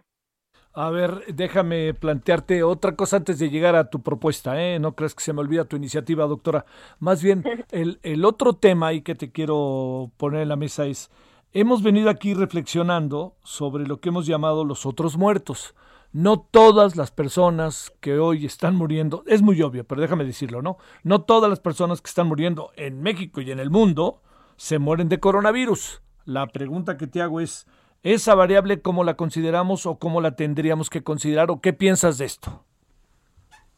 Bueno, son, son dos fenómenos diferentes. Desde luego, no toda la gente que se está muriendo se muere de coronavirus, pero cuando se ve el exceso de mortalidad, es decir, pues el exceso de mortalidad es sobre las muertes que ya se anticipan, que se supone que ocurren por todas las causas de muerte, es decir, por todas las demás causas de muerte y el exceso de mortalidad es un cálculo que se hace sobre esta base. Es decir, y lo único que hay distinto ahorita en comparación a otros años, pues es precisamente que ahorita estamos tenemos COVID y otros años no hubo COVID. Entonces, pues los excesos de mortalidad los eh, es la mayoría de esa cifra, la mayor parte de esa cifra, pues definitivamente es atribuible a COVID. Sí, no, lo, lo mencionaba como la falta de atención que en la que hemos ah. entrado en relación al tema, ¿no? Sí, sí, claro. Este es otro problema, que es, vamos a decir, son como las muertes colaterales a la pandemia, que es toda esta gente que por estar atendiendo la cuestión de la pandemia o por miedo, la gente tiene miedo de ir al hospital, atenderse por la posibilidad de allá contagiarse o por un montón de razones, lo que ocurre es que hay muchas enfermedades que no están siendo atendidas durante la pandemia. Y esto está produciendo muertes por otras causas, pero sí son muertes, vamos a decir, colaterales a la pandemia. Sí, esa queda clarísimo. Nomás decía que eh, de, de, repente me da la impresión de que todos los, la conversión de los hospitales, mucha gente se está muriendo en su casa e insisto, no necesariamente de coronavirus, es a lo que me quería referir, doctora. Sí, sí, sí, exactamente. Sí, ¿verdad? bueno. Tienes toda la razón. Oye, a ver, eh, salvemos conciencia, conciencia de conciencia de la ciencia y conciencia de conciencia de tener conciencia de las cosas. A ver, eso, eso fue, ahora sí que hice un resumen muy ejecutivo, perdóname doctora. Adelante, Lauri. Sí, bueno, Salvemos Conciencia es una iniciativa altruista que me enorgullezco de poder encabezar. Es una iniciativa este de la sociedad civil para la sociedad civil estamos todos trabajando de manera altruista se originó de la preocupación y del compromiso personal y profesional mío y de un grupo de científicos y médicos frente a la situación que se vive eh, con la pandemia de COVID-19 en México, que bueno, como sabemos ya ha afectado las vidas de centenas de miles de familias. Entonces, lo que deseamos es poner al servicio de la salud de los mexicanos información basada en evidencias y en conocimientos científicos aplicados para disminuir la pérdida de vidas, la angustia y la incertidumbre que tiene la población. Entonces, lo que hacemos en Salvemos Conciencia es eh, proporcionar información tan necesaria en estos tiempos que hay tanta desinformación y, e información contradictoria información que es poco útil para la población. Queremos proporcionar, proporcionamos de hecho, eh, información sobre COVID-19 y la, y la pandemia, sobre prevención del contagio, sobre la autovigilancia en casa, que es tan importante en estos tiempos, la atención temprana de COVID la importancia que esto tiene, y desde luego un tema que se ha descuidado eh, grandemente es que son los cuidados que una familia debe tener con un paciente que se atiende en casa con COVID. Entonces, queremos o proporcionamos información y atención médica temprana a distancia. Esta parte no la hemos arrancado todavía porque desde luego nosotros pues somos un esfuerzo altruista, dependemos de donativos. Es, necesitamos completar, nos falta todavía eh, dinero, pues recaudación de donativos para poder pagar el desarrollo y la implementación de la tecnología sobre la cual operará la plataforma. Esta es una plataforma en donde se dará atención médica temprana a distancia, vigilancia, acompañamiento, donde se tiene una sección muy importante de cuidado de la salud emocional, en donde trabajan psicoterapeutas, tanatólogos, psicólogos, etcétera, para proporcionar esta línea de apoyo y de acompañamiento a la población y desde luego el tratamiento oportuno de COVID-19. Entonces, gratuito desde luego, ¿no? A la población, gratuito.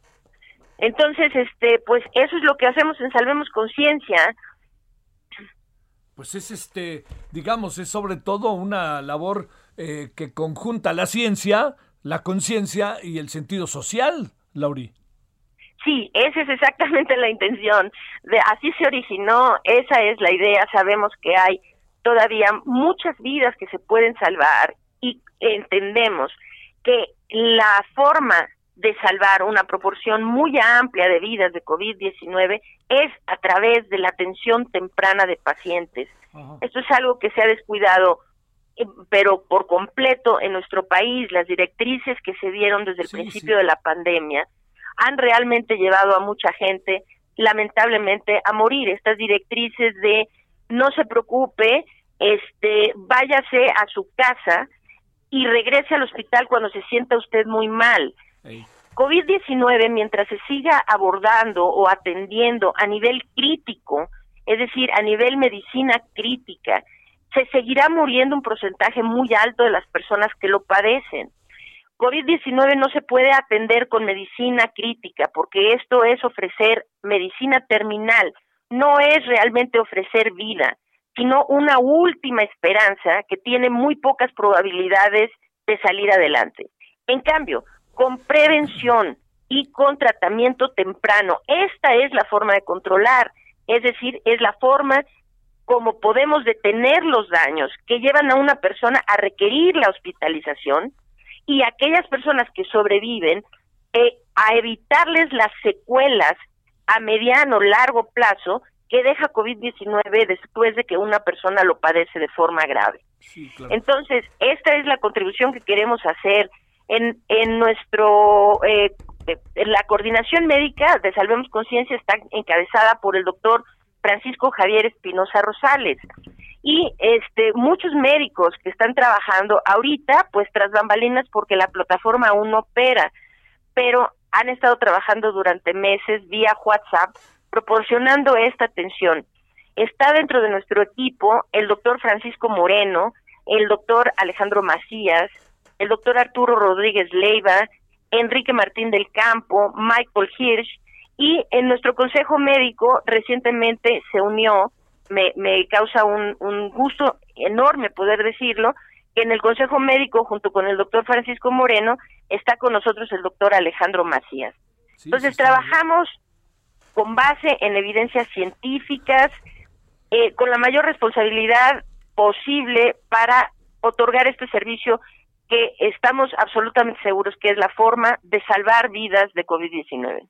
Eh, ¿Qué dirá nuestra honorable autoridad? Este, pues ni preguntarles, ¿verdad?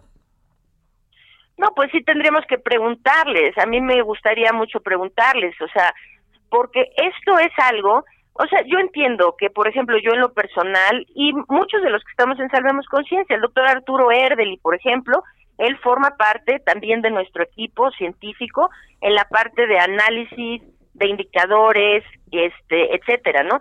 Él encabeza la coordinación de, de, de, estadística de Salvemos Conciencia. Lo mismo el doctor Francisco Moreno y todos hemos sido voces críticas de cómo la pandemia se ha manejado por parte de las autoridades.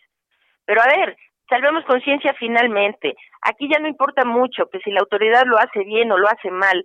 La única intención aquí es salvar vidas, es decir, salvar todas las vidas que podamos salvar y que esté en nuestras manos salvar. Sí, sí, Entonces, Ya, ya no es una instancia crítica y de hecho, ojalá que las autoridades se acercaran con nosotros y nos permitieran apoyar los esfuerzos que ellos hacen, porque de hecho, de hecho, Salvemos Conciencia puede ser un mecanismo de apoyo muy importante para los gobiernos, si no el federal, si ellos, si no se acerca el gobierno federal, Pues el gobierno de la Ciudad de México, el gobierno de diferentes estados. Para eso nos constituimos de esta manera, para eso echamos a andar la iniciativa. Queremos apoyar, si el gobierno quiere, o sea, no quiere eh, formar parte o aliarse, bueno, lo haremos entonces así nosotros, la sociedad civil, desde la sociedad civil, con apoyo de la iniciativa privada, ok. Pero realmente, si este esfuerzo se echa a andar como estamos previendo que va a suceder, estamos previendo echar a andar la plataforma en la eh, alrededor de finales de noviembre o la primera semana de diciembre, una vez que tengamos ya reunidos estos donativos que nos hacen falta. Pero vamos a decir, echándonos a andar, podríamos tener una, un alcance tal que podríamos servir de apoyo, queremos servir de apoyo a los esfuerzos gubernamentales, porque finalmente pues la intención es esa, ayudar a la población y salvar cuantas vidas esté en nuestras manos salvar. Sí, sí, sí. Eh, no es necesario tener la prueba, debe tener síntomas. Ninguna de las dos cosas. Es decir, no estamos eh, haciendo lo de la prueba como una, o sea, no es un prerequisito para recibir atención en la plataforma, porque entendemos la dificultad que existe en nuestro país de tener pruebas, el acceso a las pruebas y a las pruebas gratuitas, desde luego, ¿no? Hay un problema en este sentido que no permite que todas las personas puedan tener acceso a pruebas. Esto quiere decir, ¿a quiénes estamos atendiendo, a quiénes podemos admitir en la plataforma? Desde luego, gente que tenga la prueba PCR positiva. Ahora, sin prueba PCR positiva, no importa, también, también los podemos atender si son contacto de un caso que es positivo. Esto quiere decir que una persona en la familia es diagnosticada por, con COVID, toda su familia asumimos que está eh, infectada, tengan o no tengan pruebas, y toda la familia es bienvenida a recibir atención, vigilancia y acompañamiento dentro de la plataforma. Entonces son los que tienen prueba positiva, los que tienen sospecha de haber tenido contacto con alguien que está infectado y cualquier persona que tenga síntomas que sean compatibles con COVID, sin necesidad de que tengan la prueba. Te mando un gran saludo, doctora Laurí. Un gran saludo, Javier, también a ti. Muchísimas gracias por la invitación. Siempre es un placer estar en tu programa. Agradecido estoy. La doctora Laurí Ant Jiménez, profesora investigadora, jefa del Laboratorio de Genética Molecular de la UNAM. Interesante la propuesta, ¿eh? La verdad. Por eso la buscamos. Y suena interesante. Coadyuvar, ayudar, ser equipo. Eso es lo que se debe de hacer en este país. Vámonos a las 17.21 en hora del centro. Solórzano, el referente informativo.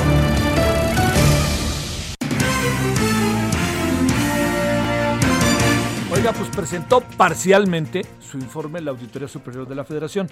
Iván Saldaña, ¿qué fue lo que presentó? Te saludo con gusto.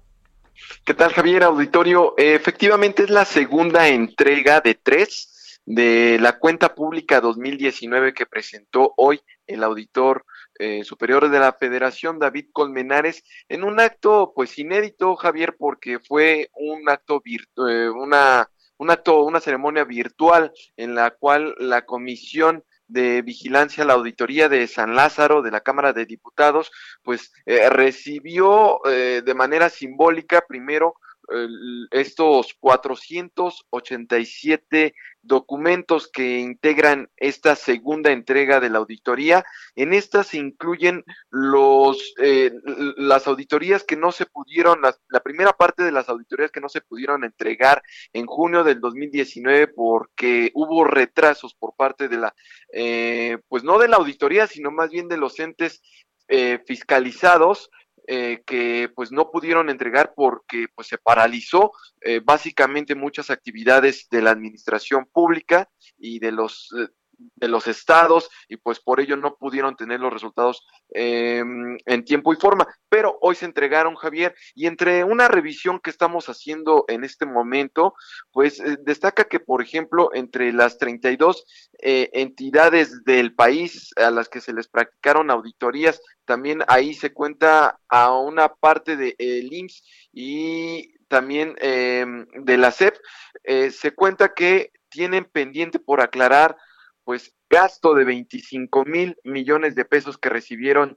de recursos federales, pues durante esta última revisión no, no presentaron los documentos comprobatorios de su destino, hicieron pagos improcedentes y excesivos y también transferencias eh, de recursos de terceras eh, de terceros, así lo señala, eh, pues eh, comentarte que esto es parte de lo que se está viendo en este informe y también informarte, Javier, que pues los datos, la parte fuerte, y lo, y lo, y lo cito textualmente, así lo dijo el, auditor, la parte fuerte de la auditoría se va a exhibir, a presentar hasta febrero próximo, que es la tercera entrega. ¿Qué es esta parte fuerte? Pues eh, nada más y nada menos que las auditorías, los resultados de las auditorías a las grandes obras de infraestructura del gobierno del presidente Andrés Manuel López Obrador, como el tren Maya, la refinería de Dos Bocas y el aeropuerto de Santa Lucía, y también algunos programas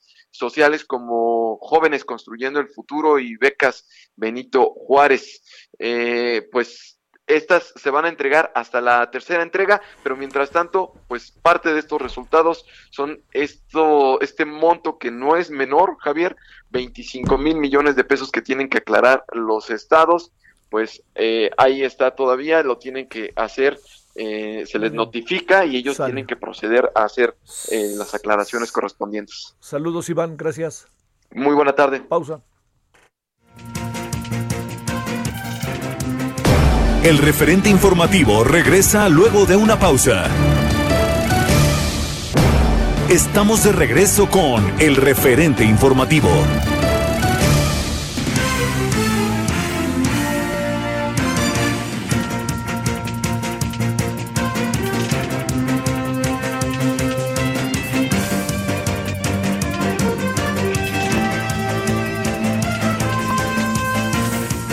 17.30 en la hora del centro. Estamos a la media hora final de este viernes. Fíjese que ayer el gobernador del estado de Michoacán mandó un mensaje, ¿no? En donde dijo, hay que votar contra Trump y a favor de Biden. El gobernador de Michoacán. Eso fue lo que dijo.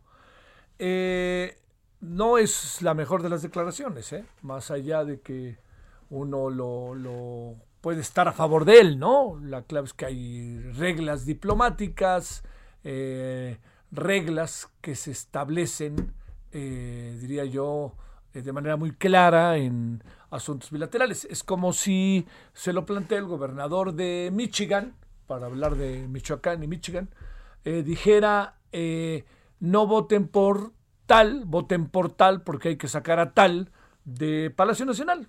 Así de fácil, ¿no? Así de fácil. Bueno, eh, pues obviamente no va a haber repercusión, pero hay una repercusión interna que también en medio del Tommy y en que andamos con gobernadores y los gobernadores de la Alianza Federalista y todo eso, pues cayó en algún sentido como anillo al dedo para utilizar a ya saben quién como, como parafraseando a ya saben quién.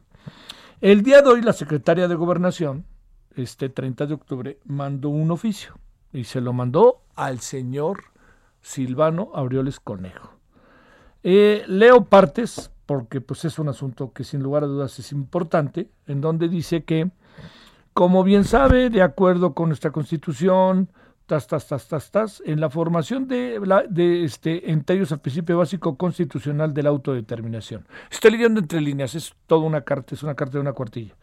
Eh, en la formulación de esa política participan los poderes de la Unión, los términos que ella misma establece y los estados de la Federación participan en la medida de sus atribuciones.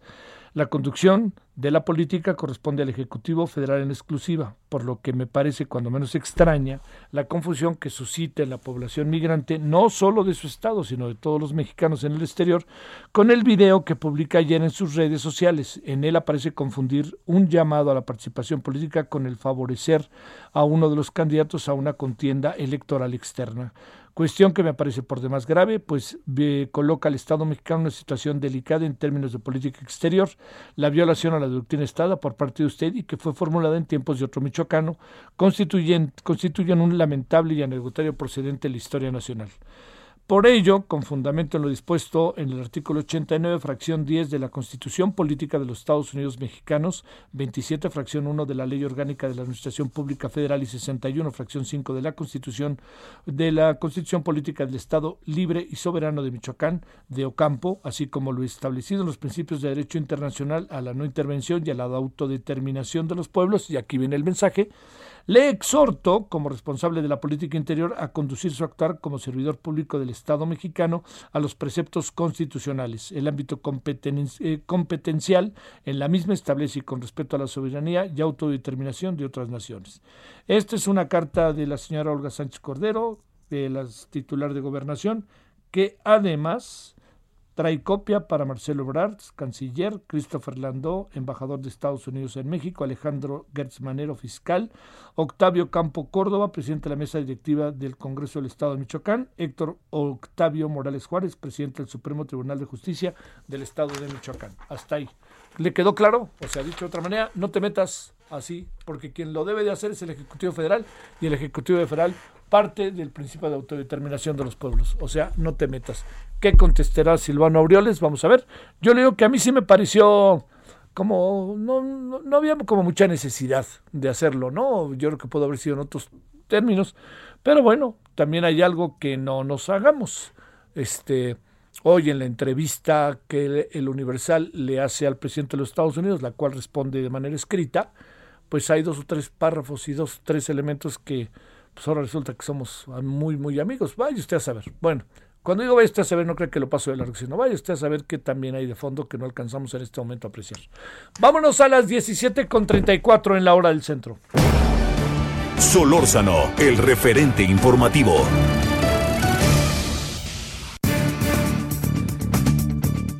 Mire, dentro de las cosas que pasan en el país, no, en el país algunas no, no las conocemos, ¿no? Por ejemplo, un pakistaní se pasó una cantidad de días, no sabemos ni por qué. Me acordó la película que de Tom Hanks, ¿no? De que cuando llega a Estados Unidos, su país tiene un golpe de Estado y es desconocido y el tipo no se puede ver del aeropuerto. El de Spielberg, la película que se llama La Terminal.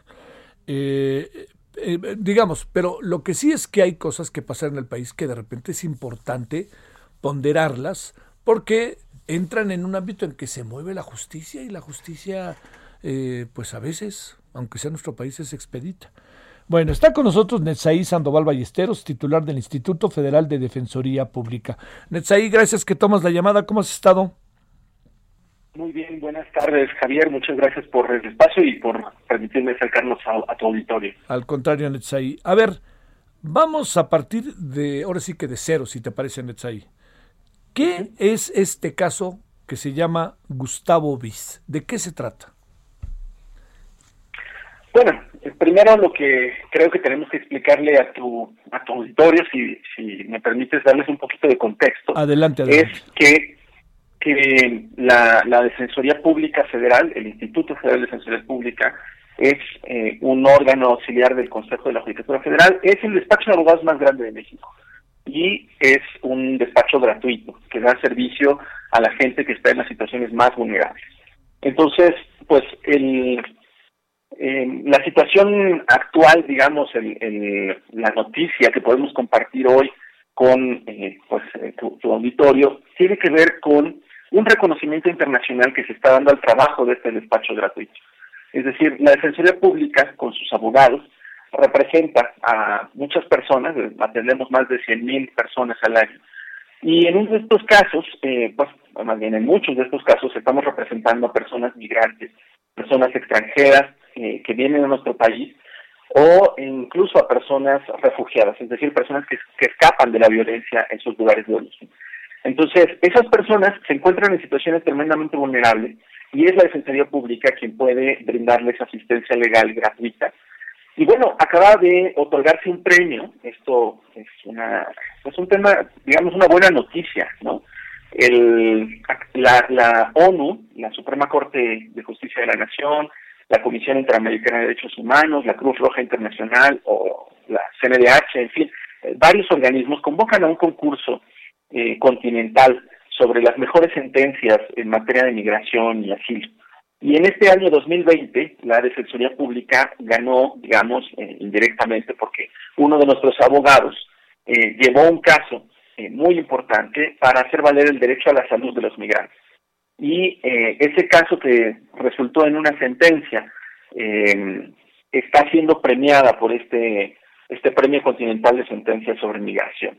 Entonces es un caso, bueno, como muchos de los que llevamos, eh, muy trágico. se trata de una persona enferma, una persona migrante que no no estaba teniendo derecho a, acceder a los servicios de salud en nuestro país y gracias al litigio de nuestro abogado logramos que se declarara inconstitucional el requisito de pues contar con visa o de haber ingresado regularmente a nuestro país para que se diera el servicio de salud. nuestra consideración es que la atención hospitalaria, la atención médica, es un derecho tan básico que no se puede negar por ejemplo, tú sabes, Javier, y sabe nuestro auditorio, que a una persona que comete un delito no se le puede negar el acceso a, un médico o a medicina.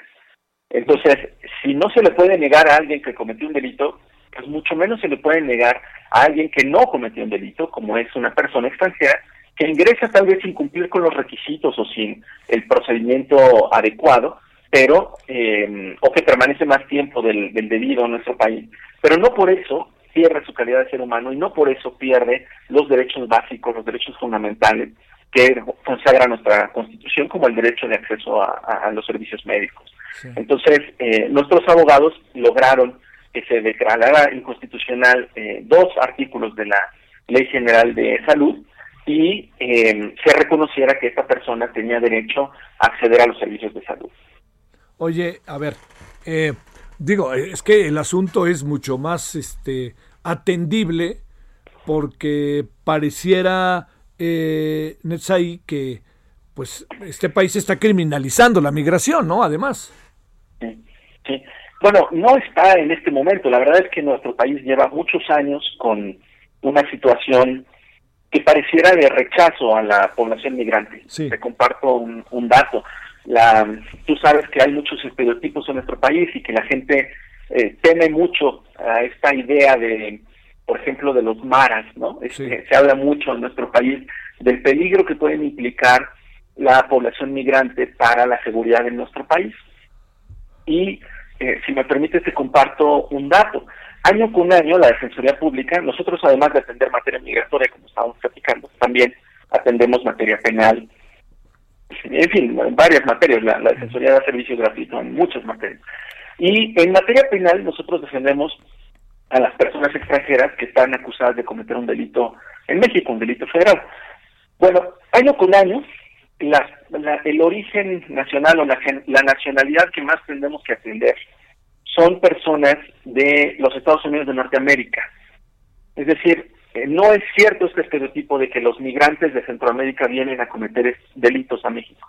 En realidad, eh, más de aproximadamente la mitad, el 50% de las personas extranjeras que nosotros representamos en la Defensoría Pública Federal tienen un origen nacional pues en Norteamérica, vienen desde el norte, vienen en la frontera norte y nosotros no les pedimos visa, entonces ellos entran legalmente al país, pero eh, pues muchos de ellos o algunos de ellos cometen delitos y, em, bueno, varios de ellos federales. La segunda nacionalidad que nosotros atendemos más em, está muy lejos, 14% y luego 11% eh, que son Honduras y Guatemala. Eso nos muestra que incluso aunque juntáramos todos los países de Centroamérica, y quienes más están cometiendo delitos federales en México son las personas provenientes de los Estados Unidos de Norteamérica. Qué cosa, ¿no? Qué cosa, ¿no? Sí, si de verdad estuviéramos tan preocupados de, la seguridad, digamos, de, sellar las fronteras y estas ideas que a veces eh, tienen ciertos eh, personajes, eh, digamos, para, para convencernos de ideas de seguridad o de, pues yo diría un poco de autoritarismo, pues la frontera que tenemos que sellar es la norte, porque de allá vienen quienes están cometiendo delitos. Por supuesto, nosotros consideramos que no podemos criminalizar ni generalizar y que también muchísimas personas de los Estados Unidos de Norteamérica son eh, gente que viene a hacer negocios y, en fin, a, cosas positivas a nuestro país. Pero lo que sí es curioso es que ese estereotipo del peligro que significan las personas de Centroamérica no tiene ninguna base en la realidad, no tiene sustento, no es más que una forma de discriminación. Y justamente nosotros lo que hacemos es defender a esa población, no solo centroamericana, de cualquier país del mundo, que viene a México y que por alguna razón cae en alguna irregularidad, creo, a veces porque no saben que tienen que salir en alguna fecha, eh, a veces porque no cumplen con los requisitos de visado, en fin. Pero por esa razón se les estaba negando el servicio de salud y ahora gracias a esta sentencia se está se está corrigiendo. Pues tenía lo suyo el Seguro Popular como sea, ¿no, ahí sí, justo el, Seguro Popular era ese servicio que se daba a estas personas. La Ley General de Salud permitía que se le diera a los extranjeros, pero solo aquellos que tenían una situación regular. Y en cambio, eh, no se lo permitía a las personas que eh, tenían pues alguna irregularidad en su estancia. Y, y, bueno, como eso tenemos muchísimo que hacer todavía para eh, hacer valer los derechos de las personas, tanto los migrantes como las personas que, que vienen huyendo de, de la violencia en su lugar de origen, es decir, de los refugiados. Por eso hemos trabajado mucho de la mano de ACNUR, del Alto Comisionado de Naciones Unidas para los Refugiados, o de la Comar, en fin, de, de, varias instituciones para fortalecer la capacidad de la defensoría, para capacitar a nuestros abogados. Eh, incluso te comparto un dato también que creo que es interesante para el auditorio. Cuando nosotros llegamos, tú sabes que esta administración del Poder Judicial pues está encabezada por el ministro Saldívar. Y el ministro Arturo Saldívar eh, tiene una visión de, defensa de los derechos humanos. Una línea de trabajo que él nos marcó era incrementar el número de abogados que atienden a la población migrante. Cuando llegamos había solo nueve eh, abogados que atendían a la población migrante. Este año eh, antes de que termine este año vamos a eh, llegar a 41 asesores especializados en movilidad y en eh, personas sujetas a protección internacional y sus respectivos 41 oficiales, lo que implica pues más de 80 abogados dedicados a la atención de esta población tan vulnerable. Entonces, tenemos una, una convicción una, y, una línea de trabajo de, atender a estas personas. Te doy también algún, unos datos. Por primera vez en la historia, eh, nuestro personal está entrando a las estaciones migratorias y lo hacemos a partir del litigio. Eh, y otra vez te, cuento que esto es una cosa histórica. Durante muchos años se permitió en este país que pues hubiera mucha corrupción en el Instituto Nacional de Migración y eh, al interior de las estaciones migratorias algunos funcionarios pues eran enlace o enganchaban a la gente para que un despacho privado o algunos coyotes les vendieran amparos para salir de las estaciones migratorias, incluso les tasaban el precio en dólares porque sabían que se lo ofrecían a gente con familiares en, Estados Unidos y eh, pues les exigían pagos en dólares para poderlos sacar de las estaciones migratorias. Hoy en día nuestros abogados están llegando a esas estaciones, eh, lo hemos hecho a partir de amparos, de, de muchos acuerdos, en fin, hemos logrado muchos avances por primera vez en, la historia nuestros abogados están entrando. Tenemos más de 60 visitas en, eh, en el último año a estaciones migratorias y también por primera vez entramos a lo que se llama población, es decir, al lugar donde viven las personas migrantes que están detenidas en estaciones migratorias, como en el caso de las agujas en la Ciudad de México, y gracias a un amparo que nos otorgó un juez y a una suspensión definitiva que logramos en, en este caso a través de nuestra unidad de litigio estratégico, que es una unidad que creamos a que no existía, que creamos a partir de las, de las líneas de trabajo del ministro Saldívar. Bueno, gracias a este amparo pudimos entrar y gracias a ello atendimos a 50 personas de múltiples nacionalidades, entre ellas eh, familias enteras con niñas y niños que estaban ahí privados de la libertad, aunque eso es ilegal. Pero, les, y bueno, y les tuvimos que prestar atención en español, en inglés y en francés. Esto otra vez es bien interesante porque la Defensoría Pública Federal yo creo que es el despacho de abogados con más capacidad de traducción del mundo, que atienden más lenguas. Por, supuesto, no solo me refiero a lenguas eh, extranjeras, sino que otra vez siguiendo los, los lineamientos del ministro Saldívar, ahora atendemos en muchísimas lenguas indígenas. Entonces, fíjate, llegamos, eh, cuando nosotros llegamos, cuando llegó el ministro Saldívar, atendíamos en 34 lenguas indígenas. Ahora estamos llegando a más de 100 lenguas eh, o variantes lingüísticas. Eh, además de, como te decía, el español, el inglés o el francés o, lenguas extranjeras, estamos atendiendo y dando mucho énfasis a la atención de los grupos vulnerables como las, las personas indígenas, mitigando para hacer valer la ley de amnistía, en fin, es, es un despacho, pues eso, que atiende a la gente que más lo necesita en México. Oye, a ver, para cerrar, ahí, eh, digamos, eh, la nacional, la, los estadounidenses que visitan México y que entran, no les pedimos visa, etcétera, eh, eh, digamos, son de origen estadounidense, ¿no? Básicamente. Es que fíjate, me decían que, que en la península de Baja California, lo que incluye la Baja Alta y la Baja Sur, pues podría haber como 35 mil estadounidenses sin papeles. Sí, sí, pero puede ser porque se, nosotros a, a, los norteamericanos no les pedimos visa. Eh, digo, a diferencia de, lo que ocurre al revés, ¿no? que los mexicanos que, van para allá sí, se les exige un visado. En, en nuestro caso, nosotros permitimos que ingresen incluso con, con una licencia. Entonces, sí, es posible que se encuentren incluso en alguna situación, pues digamos, fuera de la norma, pero no se les, no se controla esa frontera.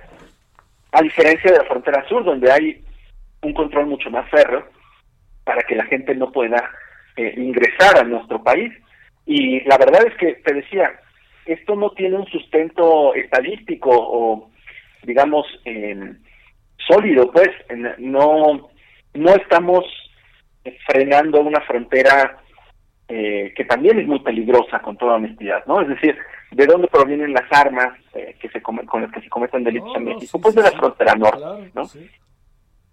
Bueno, Netzaí, entonces Gustavo hondureño con VIH está en buen estado, y está en buenas manos. Así es, gracias a los abogados gratuitos de la Defensoría Pública, eh, gracias también yo te, quiero mencionar a, nuestro asesor, a nuestro abogado federal, Roberto Gómez Maravilla, que, litigó este asunto y ha litigado otros, por ejemplo, para hacer valer la inconstitucionalidad del plazo que se les da a los refugiados para solicitar su reconocimiento en México, les damos solo 30 días, cuando esto, pues en el resto del mundo eh, se les da plazos de, años. En nuestro país estamos solo 30 días y, eh, nuestro abogado Roberto Gómez Maravilla ha logrado algunos precedentes también bien importantes declarando la inconstitucionalidad de esos de esas limitaciones a derechos fundamentales porque yo insisto el, el tener un origen nacional como pudiera ser Honduras o Guatemala no debería significar tener menos derechos y, pues tenemos mucho camino que recorrer para que eso sea realidad. Muchas gracias, Netzaí Sandoval Ballesteros, titular del Instituto Federal de Defensoría Pública, que estuviste con nosotros, dependiente de la Corte, nos decías, ¿verdad?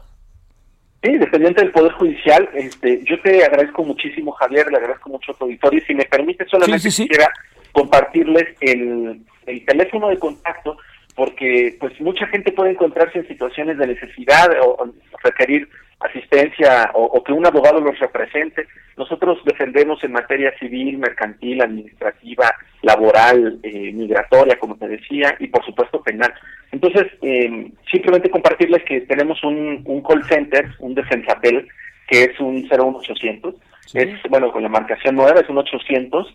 Eh, 224 24 26 y ahí la gente puede acercarse a la Defensoría Pública Federal y obtener los servicios de, este despacho que es absolutamente gratuito y que la gente puede eh, pues acceder a uno de los o algunos de los mejores abogados del continente, ¿no? Como nos está diciendo este este concurso que acabamos de ganar. Sí, claro. Gracias de nuevo, Netzai. Muy buenas tardes.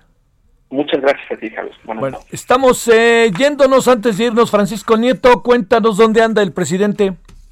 Javier, ¿qué tal? Buenas tardes. Te saludo desde el centro de Cuernavaca, donde el presidente Andrés Manuel López Obrador acaba de concluir su tercer evento del día. Eh, fue en el Palacio de Cortés, hizo una inspección de la reconstrucción de este inmueble histórico que pues resultó dañado en los sismos de 2017, pero más, más en, la, en, la, mañana el presidente estuvo en Tlaltizapán, Morelos, y bueno, pues esto ante la polémica con los gobernadores aliancistas el gobernador de, Morelos, Cuauhtémoc Blanco, y el presidente Andrés Manuel López Obrador, pues se manifestaron un apoyo mutuo al, inaugurar la Universidad Benito Juárez García aquí en la sede de Tlatizapán. El gobernador Blanco dijo que no es momento para rupturas y le reiteró el apoyo de Morelos a la 4T. Por, por su parte, el presidente López Obrador pues también agradeció el apoyo de Cuauhtémoc Blanco y dijo que pues eh, el estado de Morelos tendrá todo el respaldo de la federación. Eh, también el presidente pues se manifestó por la unidad eh, política, por la unidad de los gobernadores y hoy en estos momentos que concluyó pues el evento aquí en el centro histórico de Cuernavaca había manifestantes de frena que estuvieron pues gritando todas las participaciones del presidente. El presidente pues le respondió al final que es un orgullo estar transformando el país y es un orgullo que le griten tan fuerte como se escuchó en el evento de hace unos momentos aquí en el centro de Cuernavaca, Javier. Bueno, sale mi queridísimo Francisco, buenas tardes. regresan hoy mismo, ¿verdad? Sí, hoy mismo se regresa el presidente, eh, está por iniciar el cuarto evento y después ya se regresa a la Ciudad de México. Ay, ¿qué te dio Cuauhtémoc, no? Feliz de la vida, si algo necesites aire ese hombre. Sí, es correcto, pues eh, vimos un gobernador muy contento, este, complicaciones para leer, pero contento. Oh, bueno, sale, órale, pues es que no hizo la Cuauhtemiña. Ahí en la política, diga lo que diga el señor Cuauhtémoc, que creo que sigue pensando en querer ser presidente, pues está un poquito lejos. Pero bueno, esto no se acaba hasta que se acaba, mi querido Francisco. Gracias. Hasta luego, Javier. Gracias, buenas tardes. Oiga, estamos ya por irnos. A ver, le cuento qué tenemos esta noche. Creo que le puede ser de interés. Le voy a decir por qué. Porque tenemos eh, toda la, la, o sea, toda la información, ¿no? a ver, cómo interpretar el asunto del, de si hay recuperación económica o no, o qué pasó en este trimestre. Cuáles son las perspectivas y las prospectivas. Y también hay algo que me parece que es este, que, bueno, que va a ser muy importante, que es muertos. Desde dos perspectivas. Desde la perspectiva pérdida, muerte, de lo que nos ha pasado todos estos días, en donde ni siquiera podemos despedir a nuestros muertos por lo, todo el tema de la pandemia. Y por otra parte, un simbolismo del Día de Muertos. ¿Qué significa? Vamos a tener a dos extraordinarias mujeres conversando en la noche y ya lo sabe que estamos también ni más ni menos que en todo el proceso de que tiene que ver con las elecciones de Estados Unidos y ahí estará eh, estaremos conversando con Guadalupe González. Bueno, ya nos vamos, nos vamos al ratito, ojalá nos acompañe a las 21 horas. Antes de dormirse, véanos un ratito. Bueno, pásela bien, adiós.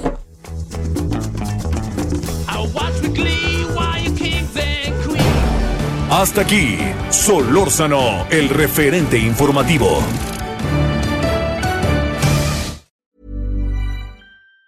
Even on a budget, quality is non-negotiable. That's why Quince is the place to score high-end essentials at 50 to 80% less than similar brands. Get your hands on buttery soft cashmere sweaters from just 60 bucks, Italian leather jackets, and so much more. And the best part about Quince, they exclusively partner with factories committed to safe, ethical, and responsible manufacturing. Elevate your style without the elevated price tag with Quince. Go to quince.com slash upgrade for free shipping and 365-day returns.